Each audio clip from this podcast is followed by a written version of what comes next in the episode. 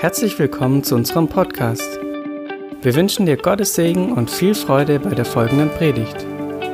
Für mehr Informationen schau auf unsere Webseite fildergoodnews.de.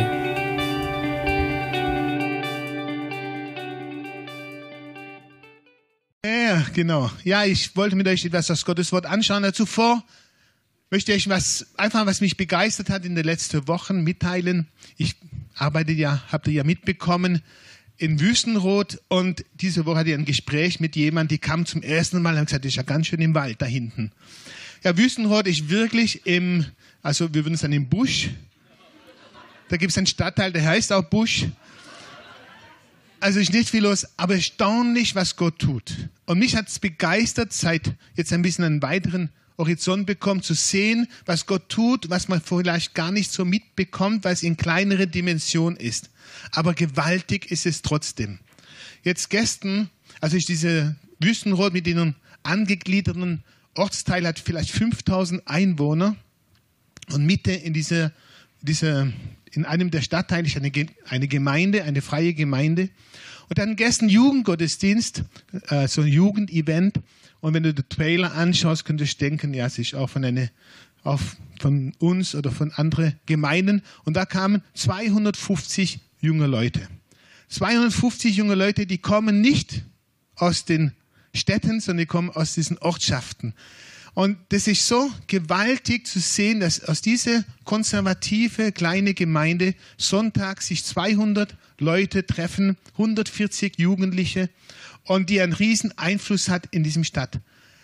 Der Hammer ist, dass es nicht so ist, dass es nichts gibt.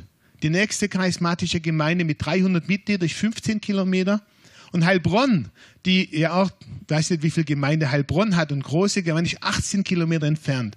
Gott tut Großes. Und ich, vorher kannte ich immer die Megadimension, aber Gott tut Großes in ländlichen Gegenden in Deutschland, wo man es vielleicht gar nicht so mitbekommt, aber wo Gemeinden entstehen und Mensch und diese Gemeinde natürlich nicht diese Megadimension haben, aber im Vergleich, der Einfluss in diesem Stadtteil ist riesig. Also der Bürgermeister kennt die Gemeinde, alle kennen die Gemeinde. Ähm, die, die haben auch die größte Halle mit 200 Sitzplätzen außer die Sporthalle. Das heißt auch Einschulungsfeier ist immer wieder da in der Kirche. Ist einfach das Leben ist, findet auch da statt. Und ich habe gedacht, was für eine Ermutigung für uns, dass wir vielleicht nicht vergessen, dass wir, die wir hier sind, Einfluss haben und haben können in da, wo uns Gott hingestellt hat. Und wir kommen vielleicht von größeren Dimensionen, aber wir können schauen auf das, was Gott tun und tun will. Und ich möchte euch ermutigen, er tut Großartiges. Und ihr kriegt mit von vielen Städte, jetzt nicht die, immer nicht die Megagemeinden, Gemeinden in dieser Dimension, aber die wachsen und unwahrscheinlichen Einfluss haben, da wo Gott sie gesetzt hat. Und das wünsche ich mir für uns. Dass wir nicht zurückschauen, sondern nach vorne schauen und sagen, hey, wir haben hier ein Missionsfeld, wir haben hier die Möglichkeit, wieder neu anzufangen und Einfluss zu haben. Gott tut Großes. Okay.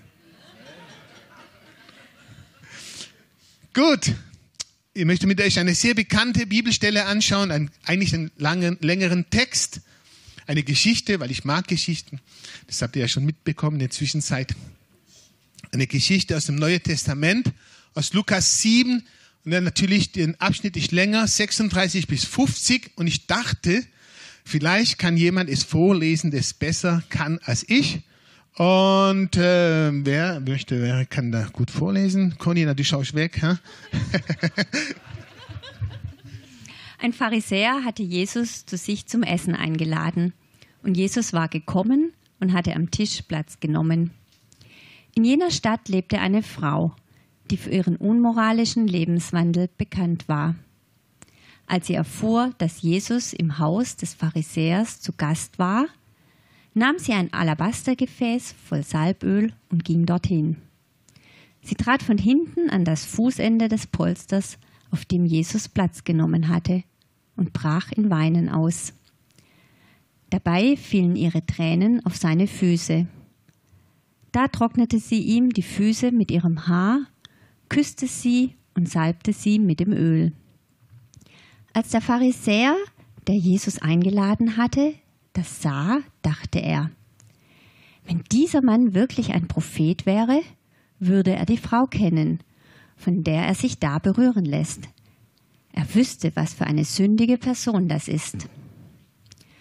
Da wandte sich Jesus zu ihm. Simon, sagte er, ich habe dir etwas zu sagen. Simon erwiderte, Meister, bitte sprich.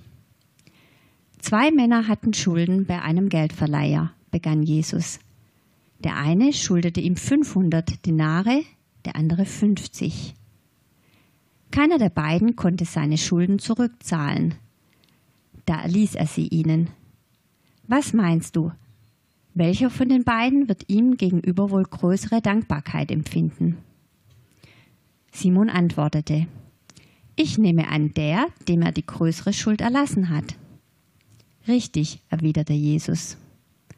Dann wies er auf die Frau und sagte zu Simon, Siehst du diese Frau? Ich bin in dein Haus gekommen und du hast mir kein Wasser für meine Füße gereicht. Sie aber hat meine Füße mit ihren Tränen benetzt und mit ihrem Haar getrocknet. Du hast mir keinen Kuss zur Begrüßung gegeben. Sie aber hat, seit ich hier bin, nicht aufgehört, meine Füße zu küssen. Du hast meinen Kopf nicht einmal mit gewöhnlichem Öl gesalbt. Sie aber hat meine Füße mit kostbarem Salböl gesalbt. Ich kann dir sagen, woher das kommt. Ihre vielen Sünden sind ihr vergeben worden. Darum hat sie mir viel Liebe erwiesen. Wem aber wenig vergeben wird, der liebt auch wenig. Und zu der Frau sagte Jesus, Deine Sünden sind dir vergeben. Die anderen Gäste fragten sich, wer ist dieser Mann, der sogar Sünden vergibt? Jesus aber sagte zu der Frau, Dein Glaube hat dich gerettet, geh in Frieden.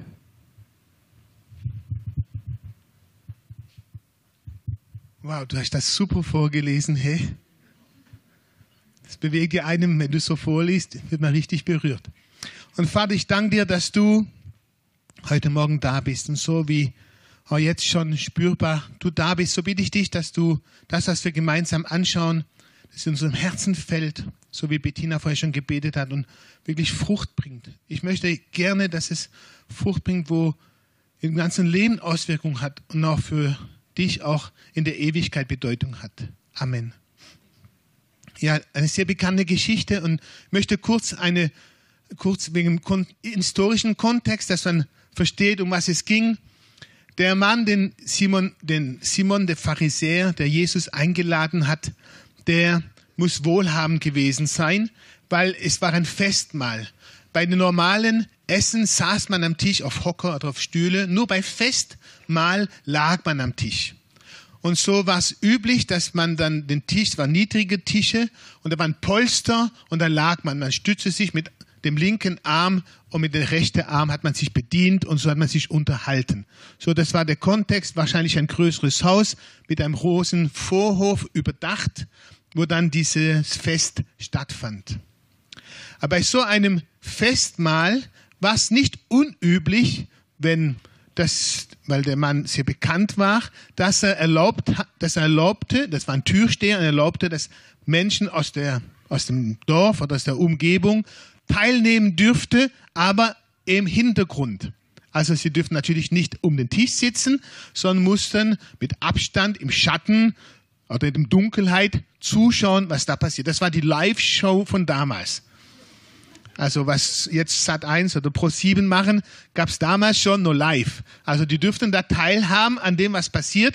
Das Einzige, sie dürften nichts sagen und sie dürften natürlich nicht eingreifen. Die mussten sich ganz leise benehmen und im Hintergrund bleiben, aber dürften zuschauen, was da läuft. Und wahrscheinlich war es in dem Fall schon attraktiv zu wissen, aha, Jesus und der Pharisäer sitzen sich gegenüber, das gibt bestimmt einen spannenden Abend. Und so saßen Manchmal bis zu einige, bis zu 100 Leute im Hintergrund standen und schauten zu. Und da, die anderen haben da, wie auf der Bühne, da gegessen und geredet. Und Mitte in dieser Situation, während diese Unterhaltung war am Tisch, trat diese Frau aus der Dunkelheit heraus und näherte sich dem Tisch. Also kannst du dir vorstellen, man merkt es ja beim Lesen, Todesstille. Da hat niemand mehr, wahrscheinlich sind alle, tja, was passiert jetzt? Absoluten Fauxpas. Das macht man nicht. Und die trat und stellte sich zu Jesus. Und dann haben wir alles gehört, was passiert ist. Es ist interessant, dass nichts, ganz lang gar nichts gesprochen wird. Schweigend. Und die Frau agiert. Und ich möchte mit euch, dass wir beide anschauen. Zwei unterschiedliche Menschen und daraus nachher vielleicht ein paar für uns wichtig ist. Zwei unterschiedliche Menschen. Wir haben auf einer Seite Simon, der Pharisäer, und auf der anderen Seite diese Frau. Und der erste Unterschied, kann ich auf die nächste, ist, wir haben einen Mann und eine Frau. Und allein das war schon ein Riesenunterschied. Für uns heute vielleicht nicht nachzuvollziehen, aber es gibt viele Kulturen heute noch, wo das einfach schon ein Riesenhandicap ist. Ein Riesenhandicap, dass man eine Frau ist. Man hat schon ganz schlecht, schlechte Startposition.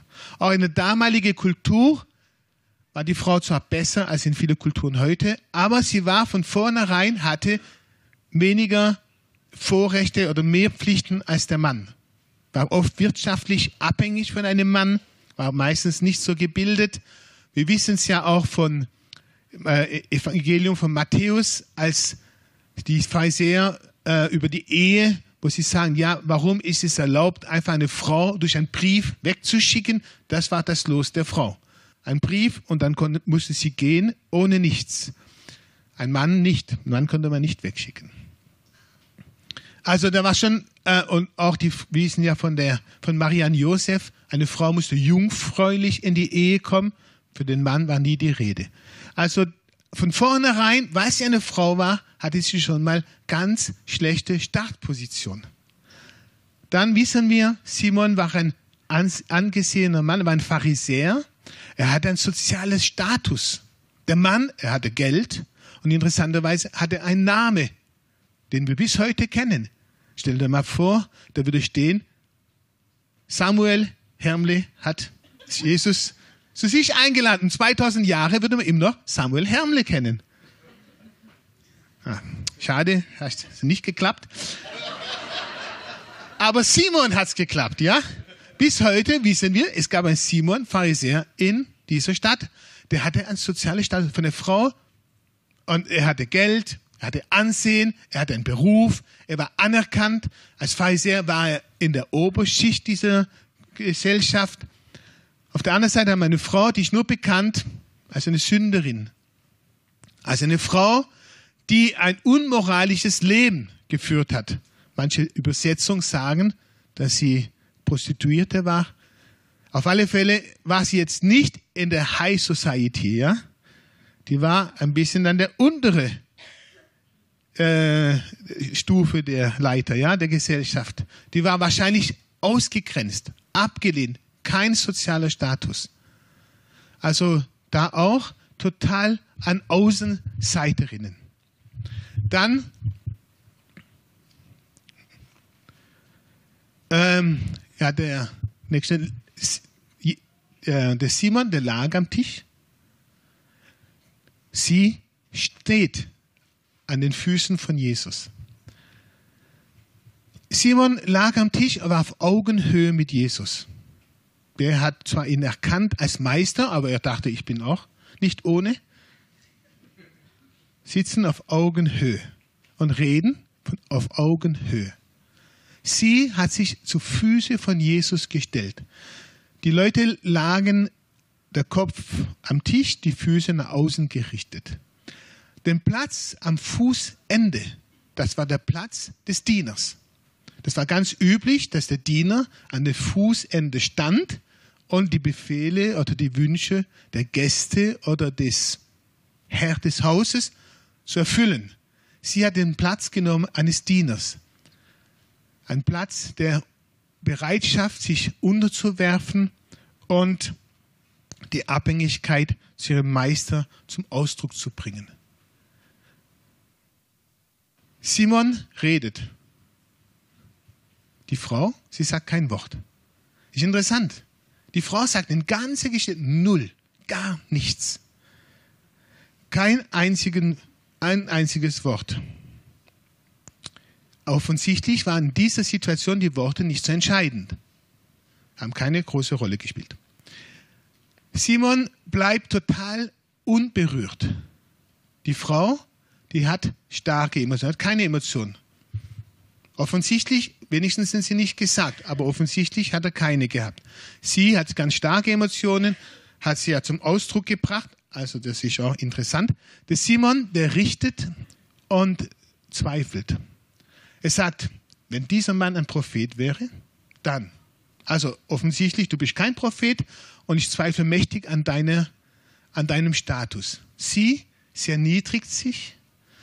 Wenigstens also ich habe mir jetzt vorgestellt, dass sie sich beugt zu ihren Knien, aber mindestens musste sie sich runterbeugen. Also ich habe ihr gedacht, sie hat sie wahrscheinlich hingekniet, weil sonst hätte sie mit ihren Haare das nicht machen können. Man, aber sie hat sich auf alle Fälle beugen müssen. Sie hat sich völlig runtergebeugt und zu Jesus Füße niedergebeugt. Gezeigt auch ihre Wertschätzung und Achtung. Und sie glaubt. Da wo Simon zweifelt, glaubt sie. Weil Jesus sagt, dein Glaube hat dich gerettet.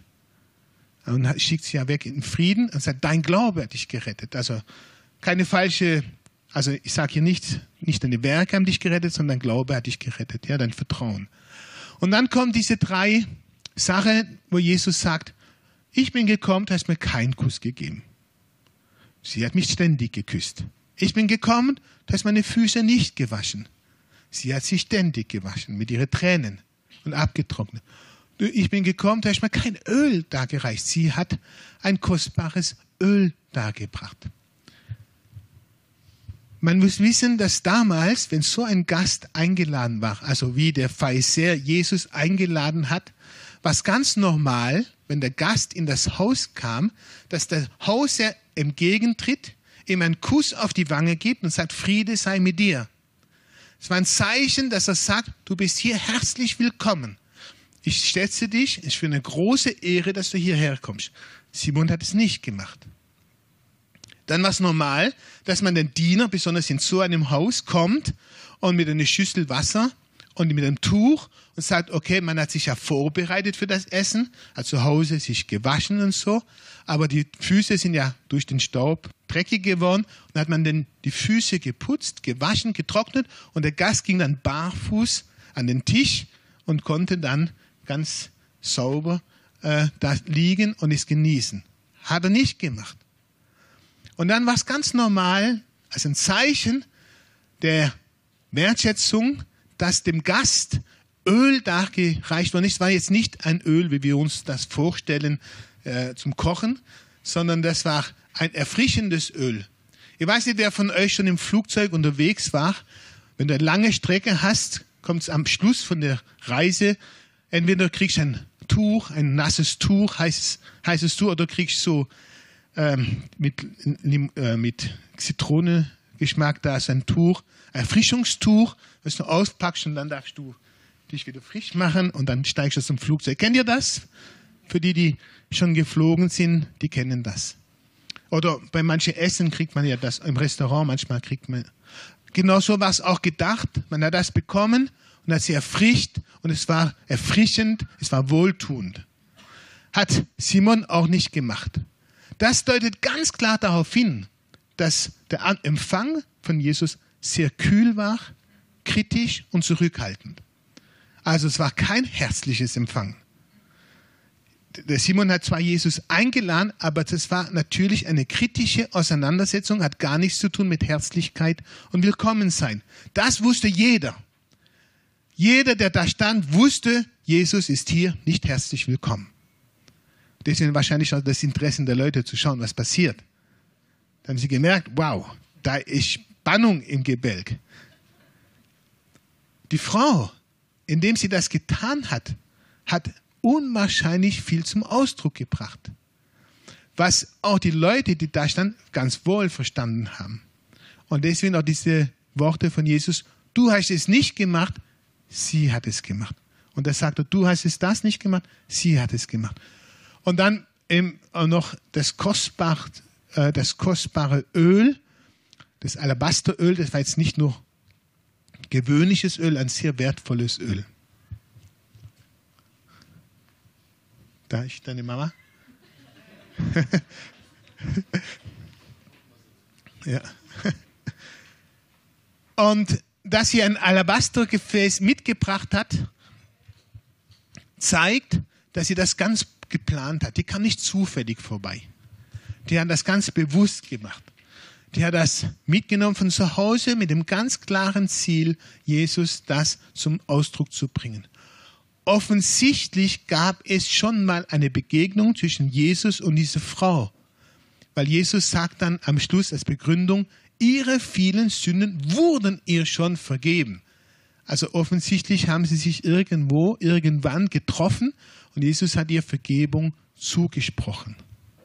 Okay, das ist jetzt der Kontext und ihr habt vier Punkte, die ich gern einfach mit uns anschauen will, weil ich denke, die sind entscheidend. Aus dieser ganzen Geschichte heraus.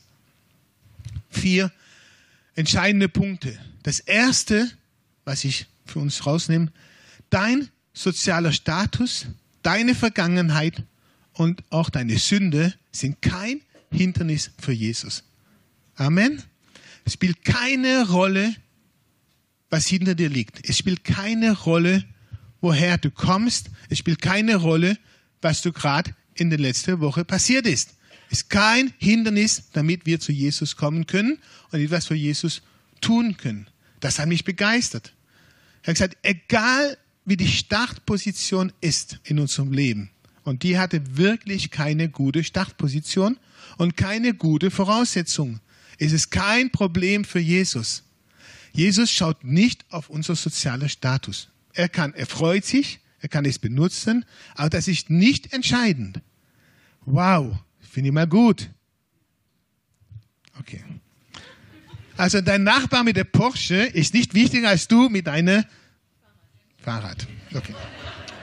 Okay. Wir haben einen Nachbar mit zwei Porschen. Ist doch toll zu wissen, hey, für Gott macht es jetzt keinen Unterschied. genau. Ich möchte euch die Geschichte von einem Mann erzählen, der heißt Tobias. Ich kenne ihn persönlich und er hat gesagt, ich darf sie erzählen.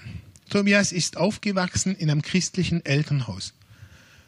Der hatte Eltern, die sich liebten und die ihn geliebt haben. Und aber in Anfang der Pubertät sehr schnell wurde sehr rebellisch.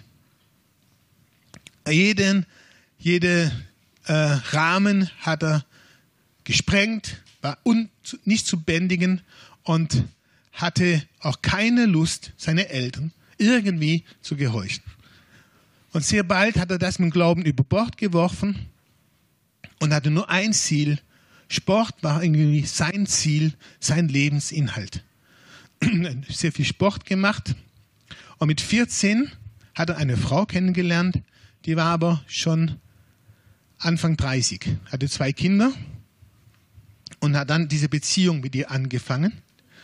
Und äh, so, dass er noch weniger zu Hause war und sich noch weniger von seiner Mama äh, sagen lassen. Er hat gesagt, er hatte auch gar kein Gewissen, gar kein schlechtes Gewissen. Er kam mal heim um sechs Uhr morgens, seine Mutter saß am Tisch weinend. Und er sagte, oh, endlich bist du da.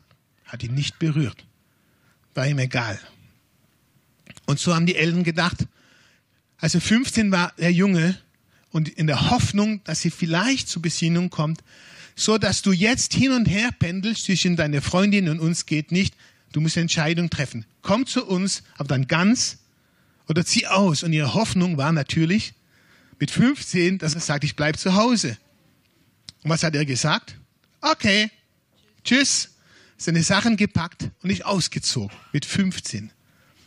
Und sein, seine ganze Energie hat er gesagt, ich will Profisportler werden. Er hat eine Ausbildung angefangen als Zimmermann, ist nie zur Schule, aber war sehr begabt. Deswegen sein Chef hat oft Augen zugedrückt, weil er, sehr, er hat vorher schon da gearbeitet und war sehr fleißig und hat alle Energie in Sport. Er wollte zehn Kämpfer werden, Profi-Zehnkämpfer.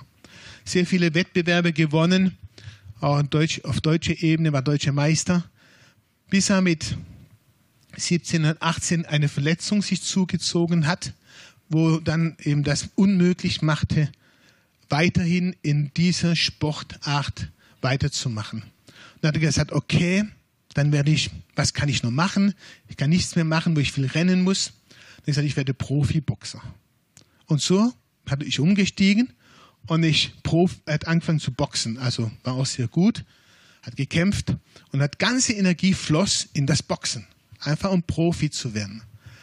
Er hat gesagt, er war voller Aggression. Also sein ganzes Leben bestand nur ein Ziel, Profiboxer und niemand dürfte sich in seinem Weg stellen. Er hat mir erzählt, er war vielleicht mit 19, 20 auf dem Parkplatz und er wollte in sein Auto steigen und der Mann neben ihm ist losgefahren und hat die Kurve zu schnell genommen und ist ihn über die Zehe gefahren.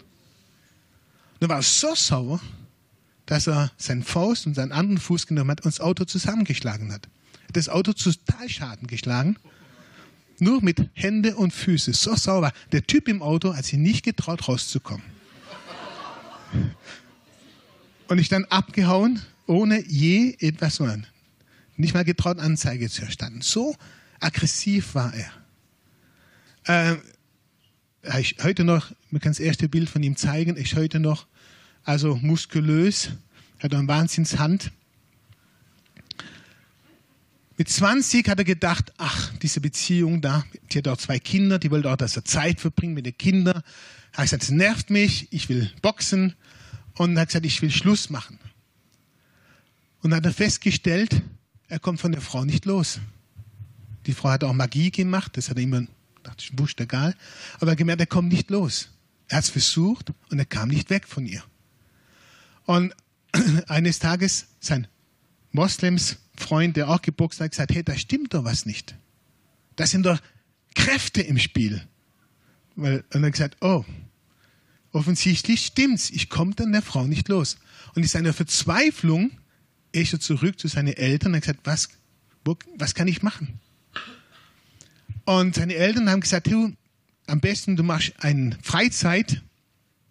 Wir haben da eine Freizeit in Österreich, da machen sie viel Sport. Und ich gesagt, wow, Sport, hört sich gut an. Seinem, seinem Chef, und er gesagt, du, ich müsste drei Wochen frei bekommen. Der Chef gesagt, okay, geh. Und ich dahin und hatte festgestellt, das war der Taunerhof, christliche Organisation von den Fackelträger. Ich sagte, nee, voll im christlichen Umfeld. Was haben jetzt meine Eltern dabei gedacht? Die haben mich ganz schön ausgetrickst. Aber dann habe ich gesagt, okay, gut, dann bleibe ich halt. Sport bieten sie wirklich an und Abenteuer. Und ich geblieben und wurde erfasst von der Liebe von Jesus. Und hat sich dann entschieden, während dieser drei Wochen, hat sich zu Jesus entschieden und hat sein Leben Jesus wieder gegeben und hat gesagt, an dem Tag, an dem er sich entschieden hat und Jesus sein Leben, kam sein Gewissen zurück. Er hat gesagt, an dem Tag, auf einmal bekam er schlechtes Gewissen und hat sich dann auch mit seinen Eltern versöhnt. Hey, das hat mich ermutigt. Dieser Mann hatte so einen schlechten Start. Aber Gott hat ihn erwischt. Gott hat ihn erwischt. Er hat sein Leben verändert. Sozial, also Pädagogik studiert. Ist verheiratet mit, hat fünf Kinder. Eine Frau ist Amerikanerin. Und hat eine Organisation ins Leben gerufen, Getaway Days, Getaway Days, und das ist eine Organisation, die im Glauben macht. Es sind jetzt schon einige Mitarbeiter, deswegen kenne ich ihn, weil er ist einer unserer Mitarbeiter und saß mit ihm am Mittagstisch, haben alles erzählt. Und die Organisation, die er ins Leben gerufen hat, geht um junge Leute, die völlig am Rande der Gesellschaft sind. Die holt er, nimmt sie mit eine Woche in die Berge, müssen alles abgeben, er hat gesagt, Sie können die Handys behalten. Ist eh kein Netz da, wo Sie sind. Und macht mit ihnen Abenteuer. Einfach Berge, Schnee, alles Mögliche. Mit seinem Team, jetzt macht er selten nur noch. Und dass die Leute rauskommen und die Chance haben, ihr Leben zu verändern. Meistens braucht es Zeit, aber die sagt, nach drei, vier Tagen werden die total offen. Der letzte war mit jungen Leuten, die 13, 14 sind. Und die sind dabei, weil die Sozialarbeiter nicht mehr zurechtkommen. Die gehen immer in die Schule, die zocken den ganzen Tag. 16 Stunden am Tag. Und die haben ihm gesagt, warum sollte ich in die Schule gehen? Ich verdiene jeden Tag mehr, als du verdienst jeden Monat. Die sind Profizocker da und die verdienen eine Unmenge Geld mit 13, 14 und sagen, warum sollte ich zur Schule? Und die hat jetzt mitgenommen und mit der einfach mit dem Evangelium in Kontakt zu bringen. Egal, dieser junge Mann hatte einen absoluten schlechten Start. Und ganz schön schräg. Aber Gott, für Gott ist das kein Hindernis. Amen. Egal wie dein Start ist, Gott ist kein Hindernis. Egal wie das aussieht bei dir, für Gott ist es kein Hindernis. Amen. Aber wenn du Hausfrau bist mit vier Kindern oder drei Kindern, denkst du, ah, den ganzen Tag kochen, wäschen, einkaufen. Was kann schon Gutes dabei rauskommen? Hey, für Gott kein Problem. Ja, wenn du Teenies hast und da ist der Eindruck, da ist kein Boden in ihrem Magen. Kein Problem. Entschuldigung. Gott hat auch kein Hindernis, dass du für ihn ein mächtiger Segen sein kannst. Übrigens, ich habe Tobias gefragt, Tobias, warum meinst du, hast, ist das so eine Wende in deinem Leben gekommen? Er hat gesagt, du, ich hatte eine Oma, eine Oma in Waldorf-Hesslach. Der hat jeden Tag eine Stunde gebetet. Und er hat nie aufgehört, für mich zu beten. Habe gedacht, hey, liebe Omas, also es muss nicht nur eine Stunde sein, aber die Gebete der Großeltern sind ein Wahnsinnssegen. Okay. Der Eltern auch.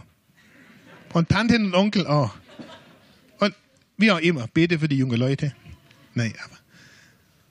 Das Zweite, was du kannst auch ohne Worte das Evangelium verkündigen.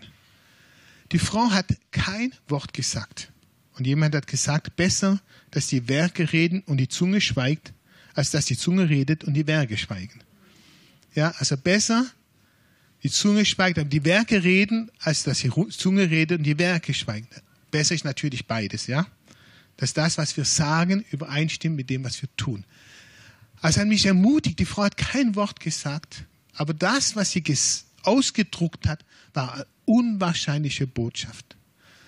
Und ich hatte diese Woche ein Gespräch mit jemandem, der gesagt hey, ich, sie war anderswo und der hat so viel erzählt und immer wieder groß angegeben, was alles läuft.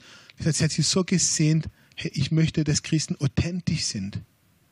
Dass sie nicht groß prahlen mit Dingen, sondern dass sie das, was sie sagen, übereinstimmt mit das, was sie leben. Und das, was sie leben, übereinstimmt mit dem, was sie sagen. Wenn jemand sagt, Gott ist gut, wow, ist es der Beste, und dann ständig murrt, motzt und sich beklagt, dann sagt er, was, was soll ich da glauben? Wo ich denn, wo ich wirklich Gott dann? Oder wenn Leute sagen, ey, Gott liebt jeden, aber leben in Bitterkeit, wie soll man dann glauben?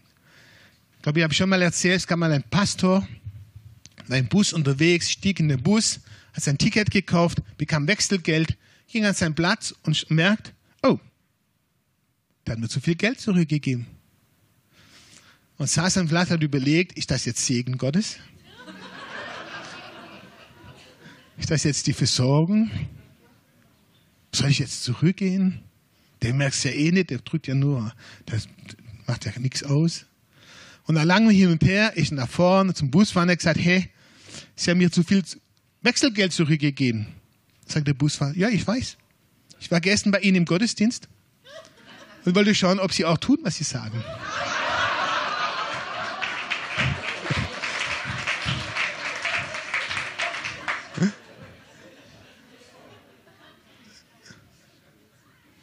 Okay, du weißt nie, wer zuschaut, ja?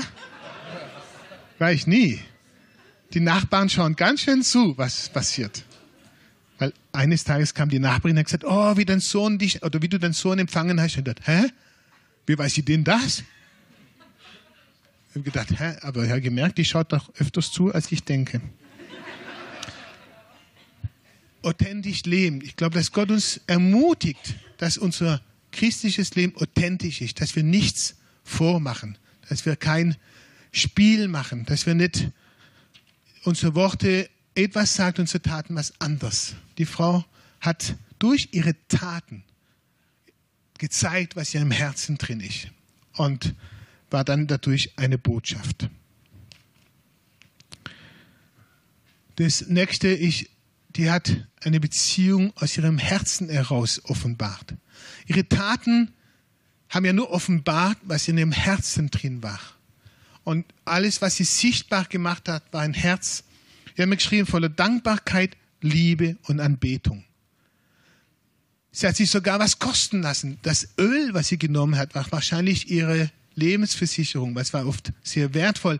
Wir kennen es ja von der anderen Geschichte, wo die Frau dieses Öl zerbricht. Das waren 300 Dinare. Das war damals mehr als ein Jahreslohn, was diese Frau, also die hat da etwas mitgebracht, was sehr wertvoll war. Sie hat bereit, dass es ihr was kostet. Ihre Beziehung zu Jesus war wertvoll. Ich habe mir aufgeschrieben, Dankbarkeit, Liebe und Anbetung hat sie an den Tag gelegt.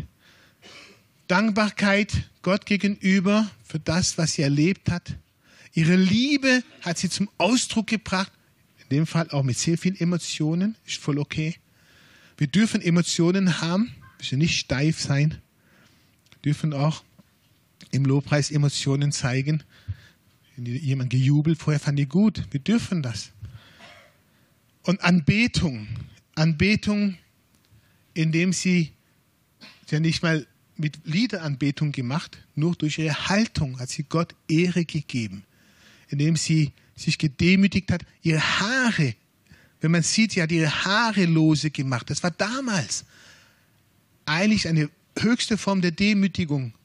Eine Frau hat ihre Haare nicht offen bloßgestellt in der Gesellschaft, nur zu Hause Haare offen gemacht, die Füße abgetrocknet, sich total gedemütigt unter Jesus, völlig hingegeben, unabhängig von dem, was um sie herum ist. Und auch diese Ermutigung, Jesus unsere Dankbarkeit immer wieder Danke zu sagen, unsere Liebe zum Ausdruck zu bringen und eine Anbetung, die von einem demütigen Herzen kommt. Und das Letzte, die empfangene Vergebung als Quelle der Liebe. Jesus macht ja dieses Gleichnis, sagt ja dieses Gleichnis von diesen zwei Leute, die Schulden hatten. Faktor 1 zu 10, ja? Ist egal, 500 Dinare war, ein, ein Dinar war ein Tageslohn, kann man ausrechnen, 500 Dinare äh, oder 500 äh, Geldstücke. Aber es war ein Faktor 1 zu 10. Und dann vergibt er beide und Jesus sagt, hey, wem wird er mehr lieben? Und ich habe gedacht, nicht die Höhe der Schuld ist Problem, weil Schuld ist Schuld. Jemand hat gesagt, ob du ein großer Stein ins Wasser schmeißt oder ein kleiner Stein, gehen sie in die gleiche Richtung. Die gehen unter. Also große Sünde, kleine Sünde spielt keine Rolle. Hat gleiche Auswirkungen. Es spielt keine Rolle, wie groß die Sünde ist. Entscheidend ist, wie viel Vergebung ich in Anspruch nehme. Also Jesus sagt, wie mehr ich bereit bin, Vergebung für mein Leben in Anspruch zu nehmen, wie mehr werde ich in der Lage sein, Jesus zu lieben. Oder wie mehr wird die Liebe Raum in meinem Leben bekommen. Ich habe geschrieben, Liebe ist eine Antwort auf die, Ver auf die Vergebung, die ich empfangen habe. Ich war unterwegs mit meiner Frau spazieren und haben gesprochen und haben gesagt, ja, das war jetzt ein großer Fehler. Und dann haben wir gesagt, ja, aber letztendlich tun wir jeden Tag Fehler machen. Jeder von uns. Also hat gesagt, ich mache jeden Tag Fehler. Und ich brauche jeden Tag die Vergebung von Gott. Das Problem fängt an an dem Tag, wo ich sage, ich habe alles richtig gemacht. Oder ich mache alles richtig. An dem Tag entferne ich mich von der Liebe, die Gott für mich hat. Aber wie mehr ich mir bewusst bin, ich brauche diese Vergebung, jeden Tag, für jeden Fehler, egal, auch kleine Sache, dann ist es eine unwahrscheinliche Quelle, damit meine Liebe zu Jesus immer wieder erneuert und entfacht wird.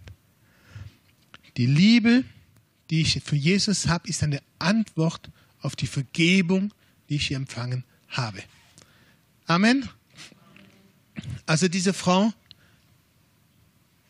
mein Wunsch, dass sie uns ein bisschen begleitet, kommende Wochen immer wieder daran erinnert werden, egal was die Startposition ist, Jesus ist es kein Hindernis, ich kann für ihn was tun. Eine Beziehung, äh, eine Predigt, die nicht unbedingt mit Worten zu tun hat, also meine Botschaft, ich bin Botschaft, du bist Botschaft, wir sind die Botschaft. Wir sind die lebendige Botschaft. Und die Worte bestätigen nur unsere lebendige Botschaft. Dann eine Beziehung, die aus dem Herzen kommt und dann immer wieder die Vergebung in Anspruch nehmen, damit die Liebe in meinem Herzen mehr und mehr Raum bekommen kann. Amen. Ja, wir sind schon am Ende. Vielleicht kann man einfach die paar Minuten vor Gott stehen bleiben und jeder für sich eine Antwort Gott geben kann. Ihr könnt schon hoch, wenn ihr wollt. Und äh, einfach ein paar Minuten, dass wir vor Gott stehen, sitzen.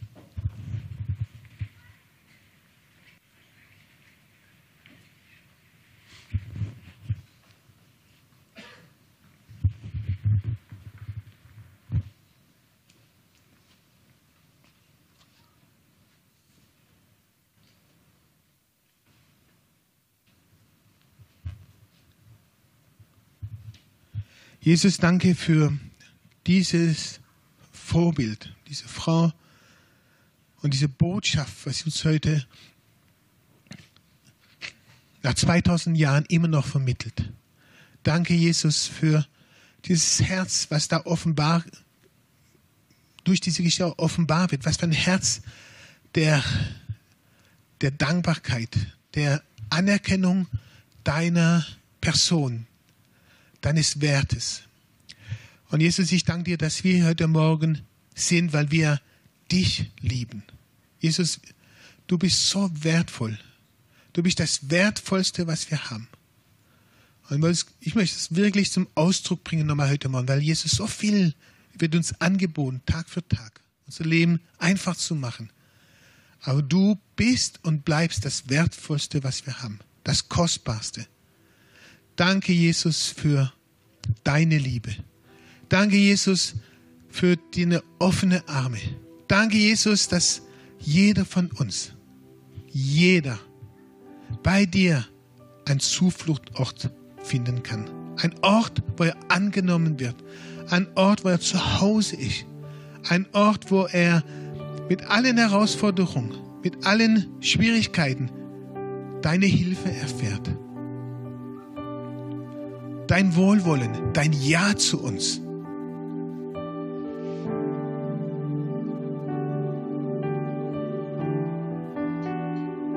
Und Jesus, ich bitte dich, dass auch jedem von uns hilfst, aus dieser Botschaft etwas mitzunehmen für unseren Alltag, für morgen, für die kommenden Tage.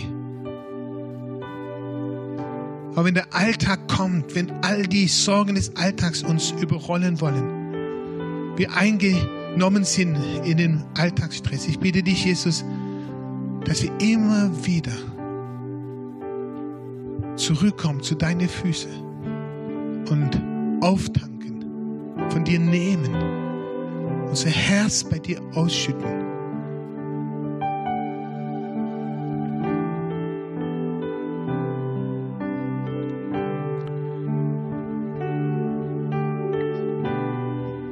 wenn jemand da ist und sagt, hey, stimmt, ich habe schon lange keine Vergebung mehr in Anspruch genommen, dann kannst du das jetzt machen in deinem Herzen.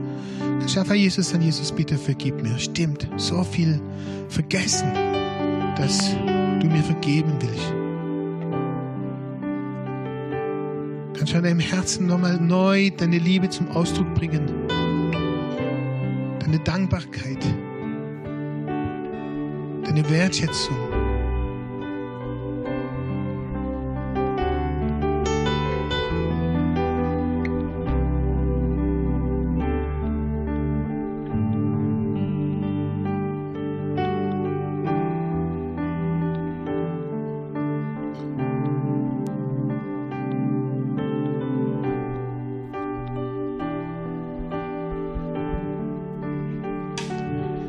Jesus sieht, was in den Herzen dir gesagt worden ist und ich sage einfach nur Amen dazu. Und ich danke dir, dass du uns angenommen hast.